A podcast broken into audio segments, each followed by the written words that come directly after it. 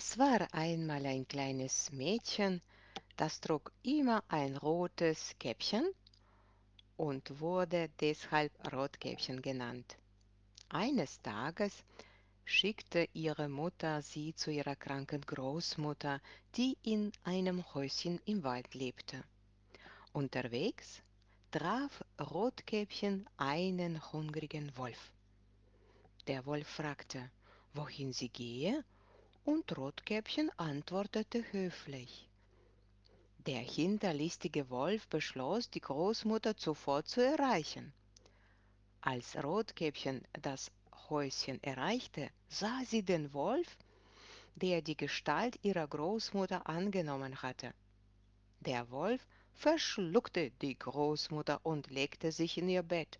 Rotkäppchen bemerkte den ungewöhnlichen Ausdruck des Wolfes und fragte, warum seine Ohren so groß waren, seine Augen so groß waren und sein Mund so groß war.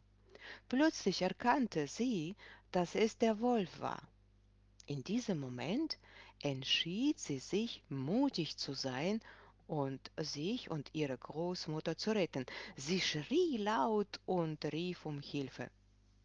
Ein Jäger hörte ihre Rufe und kam zur Rettung.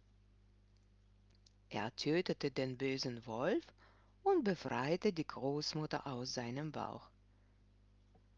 Rotkäppchen und ihre Großmutter waren so dankbar für die Hilfe des Jägers, dass sie ihm Blumensträuße und Körbe mit Kuchen und Brei schenkten.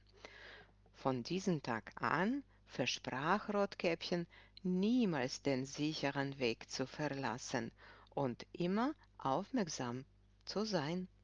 Sie und ihre Großmutter lebten glücklich in ihrem Häuschen im Wald und erzählten jedem, wie wichtig ist es, auf seine Instinkte zu hören und mutig zu sein.